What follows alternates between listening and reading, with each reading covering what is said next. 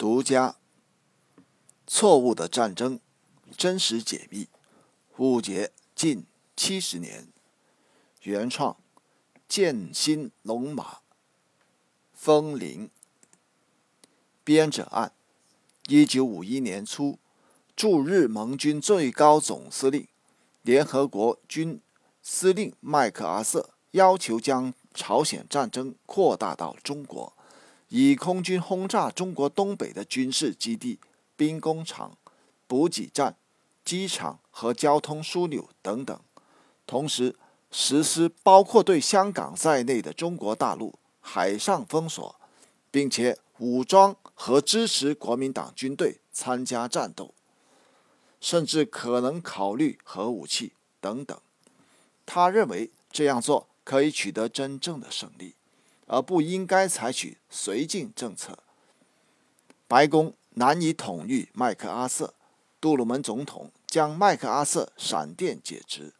消息传出，朝鲜、日本和美国民众都感到震动。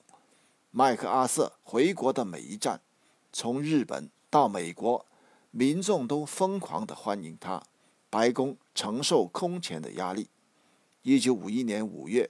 国会召开听证会，讨论远东军事形势，讨论麦克阿瑟的建议和其他问题。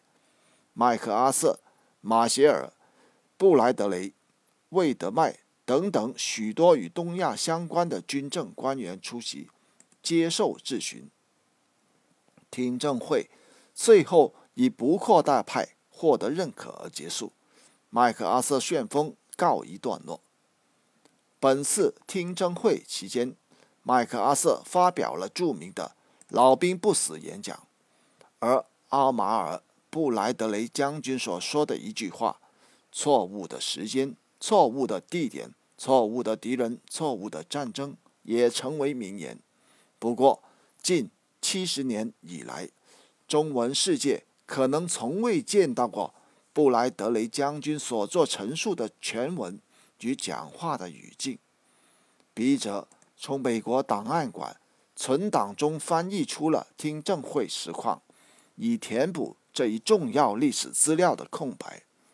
此资料不仅澄清了所谓错误的战争到底是不是朝鲜战争，显然完全不是，同时也表明了所谓将战争扩大到中国。是错误的战争，这种理解也并不全面，因为这种错误其实是考虑自，是考虑的世界冷战格局，苏联，而基本不是指中国。另外，值得注意的是，所谓绥靖派的马歇尔放风朝鲜战争已有停战的前景，定然会对国会议员产生了影响。远东。军事形势听证会，一九五一年五月十五日，星期二，美国第八十二届国会参议院军事委员会外交委员会，上午十点，参议院办公楼党团会议室，会议主席理查德·拉塞尔参议员，与会议员理查德·拉塞尔、康纳利、威尔利。数十名议员的名单，此处略。拉萨尔主席，先生们，首先要讨论的是莫尔斯参议员的动议。从现在起，按桌子顺序，每个参议员的问答现在三十分钟以内。同意的请说赞成，反对的请说反对。本主席听到了赞成。没有听到反对，动议无异议通过。参议员弗兰德斯请求在今天早上我们正式欢迎布莱德雷将军之前做一个声明。参议员弗兰德斯，我不太听收音机。昨天我得知电台上说，我认为战争都快结束了，很意外，我自己都不知道。我要解释，在之前的听证会上，我看到了马歇尔将军的乐观情绪。昨天有记者提问，我就说了一句：“将军似乎认为事情有所进展。记者问：“到底是什么？”我说：“看稍会公布的会议记录。”但会议记录公布后，我发现马歇尔这部分讲话并没有公布。主席先生，我诚挚的希望这并不会毁坏我们在朝鲜的政治和军事进程。这是我的教训，我不会再犯这样的错误。拉萨尔主席，先生们。今天我们很高兴地欢迎陆军五星上将奥马尔·布莱德雷将军，我们军队的三把手，出席委员会的会议。在我看来，布莱德雷将军在我们国家的历史上具有特殊的地位。他不仅是我们最能干的前线将领之一，在战场上获得军功，而且也是我们最有效率的官员之一。在掌握我们这个国家最大最复杂的机构之一——退伍军人管理局的时候，他证明了自己的高效率。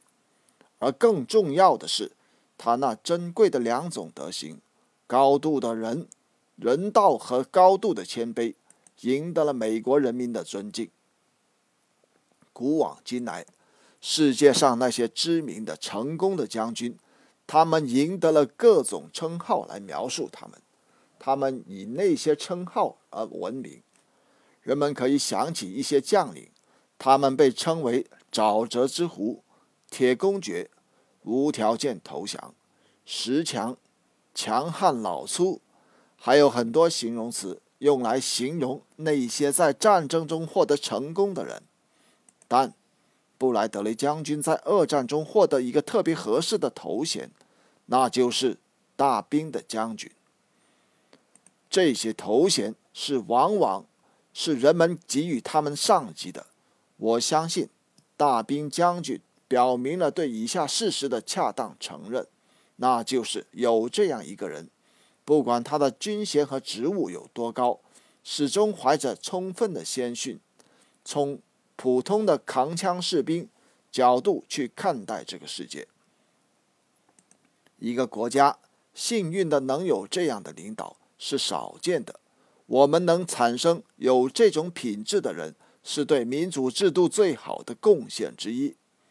当然，我知道在这里我们不可能特别深入的介绍布莱德雷将军的伟大成就和他对国家做出的贡献，而且也不必要多做介绍，因为我们委员会的成员都非常了解这些，正如我乃至美国人民了解这些一样。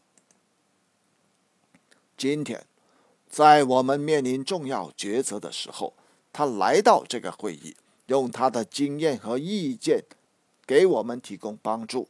现在有请布莱德雷将军。将军，在这个特殊的背景下，委员会选举我在所有参政听参会听证人面前实施宣誓程序。现在，请起立并抬起左手。你是否宣誓，你在这个会议上给我们的证词，以及随后对质询的回答，将会是真实的，完全真实，只有真实，以上帝的名义，布莱德雷将军，以上帝的名义，布莱德雷将军，主席先生，请准许我先宣读一份简短的声明，之后。我将回答所有问题，拉萨尔主席，很好。布莱德雷将军，主席先生和到会的议员们，首先我想澄清，我不会说出任何贬低道格拉斯·麦克阿瑟将军长期以来的杰出生涯。我们可能会对国家军事政策的某些部分有不同意见。但这是很正常的事。当然，哪怕我们意见不同，也不会有个人成见在里面。这一点很重要，因为总有很多人有各种不同的意见，给出各种不同的建议。作为参谋长联席会议主席，我是总统、国防部长和国家安全委员会的军事顾问之一。我向他们提供。参联会的集体意见。当参联会表达对某事的意见时，这是从军事角度考虑的。从现实来说，其他非军事的考量可能对最终的决定有更大的影响。军事方面的重要性根据情况而定，有些时候非军事的考量影响最终的决定，有些时候军事角度则是决定性的因素。政府考虑各方面的因素之后做出决定。作为军人，我们服从这些决定。在你们执行政府在朝鲜和远东军事政策的细节之前，我将会问我自己：听证会上最重大的有利害关系的问题是什么？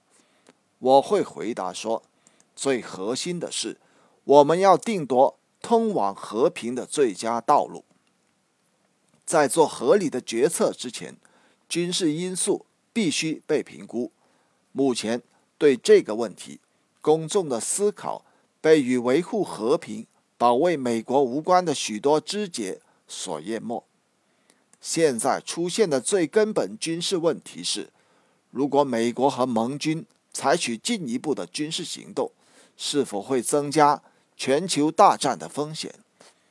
当前我们在朝鲜。有一个局部冲突，一些正在讨论的军事措施会让美国承担扩大战争的责任，而同时我们会失去许多盟国的支持，如果不是全部的话。麦克阿瑟将军声明，有某些军事措施可以而且必须实施，而实施。这些措施也不会极大的增加全球战争的风险。参谋长联席会议认为，这些军事措施的确会增加全球大战的风险，并且这种风险是没有必要的。同时，我们承认，通过这些措施，联合国军和美国的确可以加强在朝鲜和远东的军事优势。当一个战地指挥官从他自己所在的战场的角度正常的评估他的军事需求的时候，那么更高层的责任则必须是将行动建立从更高的角度，既考虑当前，也考虑以后，在更多的战场中考虑其需求。参联会从全球责任的视角。从全球战略形势的视角，从任何局部的战地指挥官都更能评估大战的风险。同时，参联会更有能力判断我们对应其风险的军事资源。为了所有人都能理解参联会所认为美国应采取的策略，我将从更广的层面上讨论。去审视我们的安全问题。我们全球的战略考量必须认识到这样的背景：人类发明了能影响其他国家的各种技术。目前，有些国家受制于政治宣传，或者屈服于武力统治。我相信，对国家力量、目标和政策的更广泛的知识。是理解世界安全的紧张情势的基础。我们必须理解，当我们从事外交事务和军事事务时，并且当强力的和民族主义盛行时，我们必须通过与盟军、盟国合作以获取力量。这些盟国与我们有相同的理念和目标。同时，在这个世界上。我们要创造和保持强大的势力，这对我们的影响力和安全都很重要。为了明智地运用强大的势力，我们必须理解它的性质和作用，包括它的局限。世界上有一个可能的强大的势力，就是美国和他的盟国；另一个强大的势力则是苏联和他的卫星国。无论我们多么渴望和平，我们必须理解，现在有两个权力中心持针锋相对的意识形态。从全球视角来说，并且以我们的国家安全为重，我们的军事目标是支持防共政策，阻止共产主义获得统治世界所需的重要的人力、物力和工业能力。一旦苏联控制了整个欧亚大陆，苏联帝国主义将获得建立军事实力的广大基地，用于统治世界。在过去五年中，克里姆林宫操纵的帝国主义行径被我们的行动挫败了三次。在柏林、希腊和朝鲜，自由世界用不同的行动反对共产主义的入侵。每一次，美国的力量都响应了呼吁，我们也就卷入了冲突。每一次，我们都消耗了金钱、资源，还有生命。但每一次，我们都阻止了苏联统治新的地区，阻止他们获取新的人力、原材料和资源。朝鲜，除当下冲突之外，必须从更好的角度审视。朝鲜战争仅仅只是一个冲突，在我们和另外一个反对我们的势力集团的斗争中，朝鲜仅仅是一个阶段性的战场。五年以来，这种游击战外交一直都在进行。在我们参与反对暴行的每一次行动中，我们都面临第三次世界大战的风险。与一旦爆发全面战争，各方面临大规模毁灭相比，无论在柏林、希腊和朝鲜有何代价，后者的代价都是更小的。我不幻想我们现在用非全面战争的手段达成我们的目标，阻止共产主义，就能保证世界大战不强加给我们。但我们相信。在我们加强军事实力的同时，应该继续坚持的是一种有耐心而且决心不去刺激世界大战的政策。只要我们把冲突保持在目前的范围，我们就只需要涉及和使用最小的武力。另外一种政策，把朝鲜的战争扩大到红色中国。可能将是克里姆林宫所乐见的最高兴的事。这将涉及我们额外额外的军力，特别是海军和空军，而苏联却无需动用一兵一卒。在目前的局势下，我们的建议是反对扩大战争、攻打中国的行动。所谓有限战争，将增加我们在无重要。战略意义的地区投放过多力量的风险。红色中国不是一个寻求统治世界的强国。